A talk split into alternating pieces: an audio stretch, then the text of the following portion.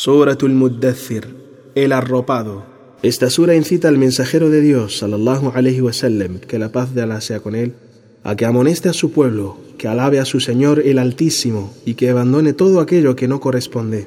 Luego comenta acerca del soplido del cuerno y el terrible castigo que sufrirán los incrédulos.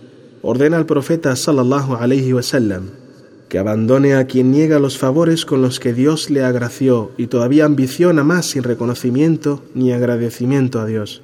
Evidencia la sura cómo era el pensamiento de este desagradecido y su rechazo a aceptar el Corán, explicando cómo será su castigo en el Sakar, nombre de un grado del infierno, el cual tiene una descripción perturbante y atemorizadora, y recordará a la sura a las almas que recibirán según el bien o el mal que hayan practicado, informa de la situación de los bienaventurados y el pesar de los que hicieron el mal, pecadores, al preguntarles qué es lo que les ha conducido al Sakar. Para terminar la sura, comentando que el Corán es para quien desee meditar y quien crea, y estos serán los temerosos y dignos de perdón e indulgencia.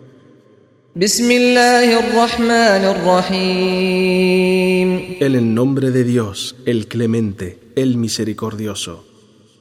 يا أيها المدثر قم فأنذر وربك فكبر وثيابك فطهر que estás envuelto en tu manto, levántate de tu descanso y advierte a la gente sobre el castigo de Dios, si es que no creen, y alaba únicamente a tu Señor y purifica tus vestiduras con agua para que no tengan suciedades o impurezas.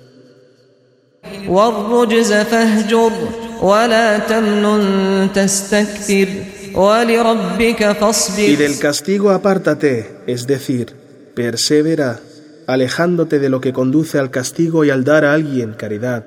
No le eches los favores en cara, y para ganar la complacencia de tu Dios, ten paciencia cuando recibes sus órdenes y aguanta cualquier cansancio.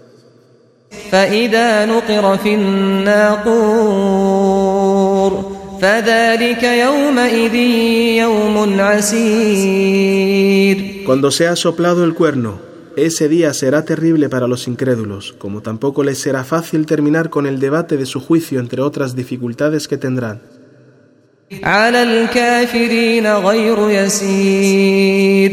ذرني ومن خلقت وحيدا وجعلت له مالا ممدودا وبنين شهودا ومهدت له تمهيدا ثم يطمع أن أزيد Dice Dios, déjame solo con quien yo he creado y le he sido suficiente, dándole muchísimos bienes en grandiosa cantidad sin que dejen jamás de fluir y acrecentarse, e hijos varones que le acompañaron, facilitándole completamente la honra y el liderazgo, y a pesar de todo esto ambiciona que se acrecienten sus bienes, hijos y honor sin ni siquiera agradecer.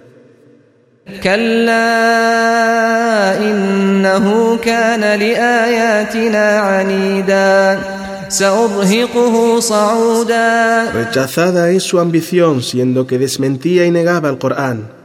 He de cubrirlo con una desgracia penosa que no podrá evadir.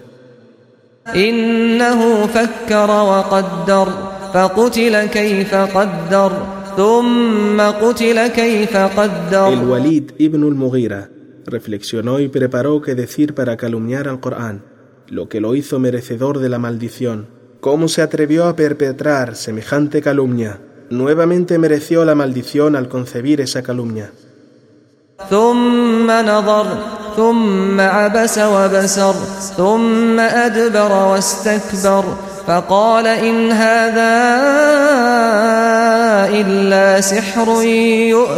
Luego observó el rostro de la gente, frunció su ceño y su rostro se ensombreció más.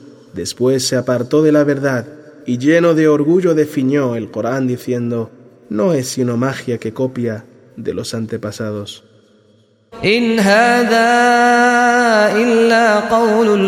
No es esto sino dichos de un mortal que ha aprendido Muhammad y los adjudica a Dios.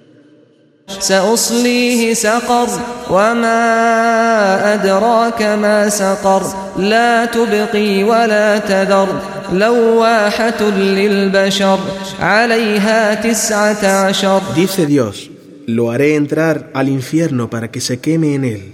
¿Y qué te hará entender que es el infierno? No deja carne ni abandona hueso sin calcinarlo.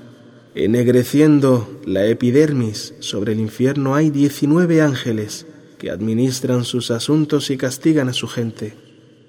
وما جعلنا أصحاب النار إلا ملائكة وما جعلنا عدتهم إلا فتنة وما جعلنا عدتهم إلا فتنة للذين كفروا ليستيقن الذين أوتوا الكتاب ويزداد الذين آمنوا إيمانا ولا يرتاب الذين أوتوا الكتاب والمؤمنون وليقول الذين في قلوبهم مرض والكافرون ماذا أراد الله بهذا مثلا كذلك يضل الله من يشاء ويهدي من يشاء وما يعلم جنود ربك إلا هو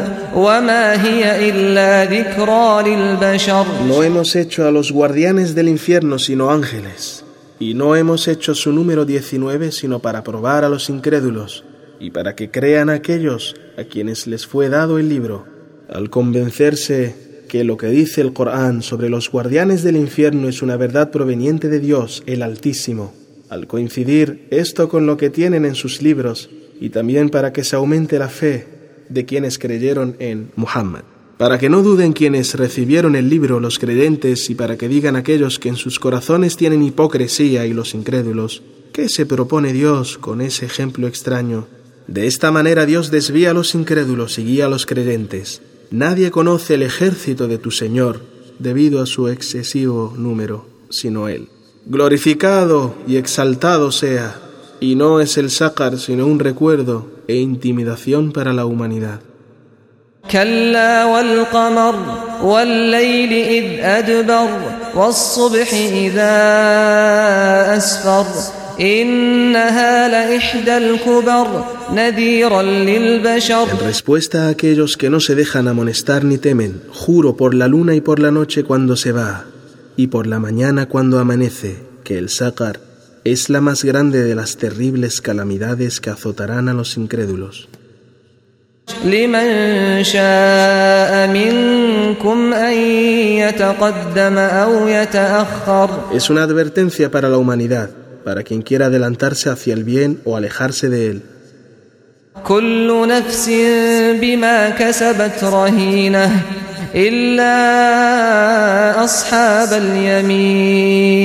Toda alma será juzgada según sus obras, salvo los musulmanes que liberaron sus cuellos obedeciendo a Dios.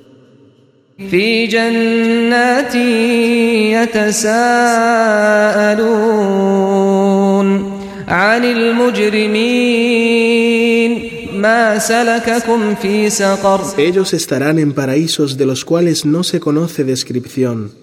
Se preguntarán unos a otros por los pecadores y al preguntarles sobre su situación, ¿qué es lo que os ha hecho entrar en el sácar? قالوا لم نك من المصلين ولم نك نطعم المسكين وكنا نخوض مع الخائضين وكنا نكذب بيوم الدين حتى أتانا اليقين Dirán, no nos contábamos entre los orantes cuando oraban los musulmanes y no alimentábamos al menesteroso como hacían los musulmanes e íbamos a sumirnos en habladurías y falsos testimonios con los charlatanes, así como desmentíamos el día del juicio y la recompensa o el castigo hasta que nos llegó la muerte. تنفعهم شفاعة الشافعين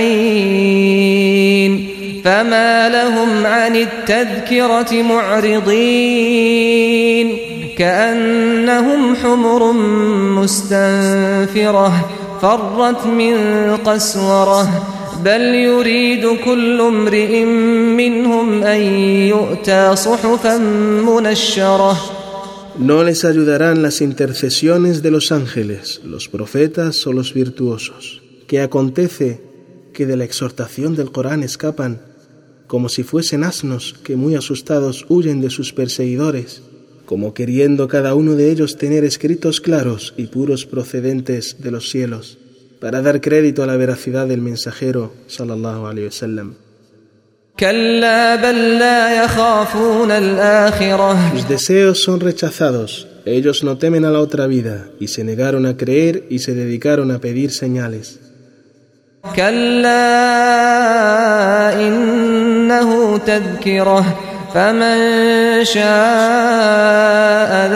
En verdad que el Corán es un recuerdo elocuente y suficiente, entonces quien quiera creer y no olvidar que lo haga.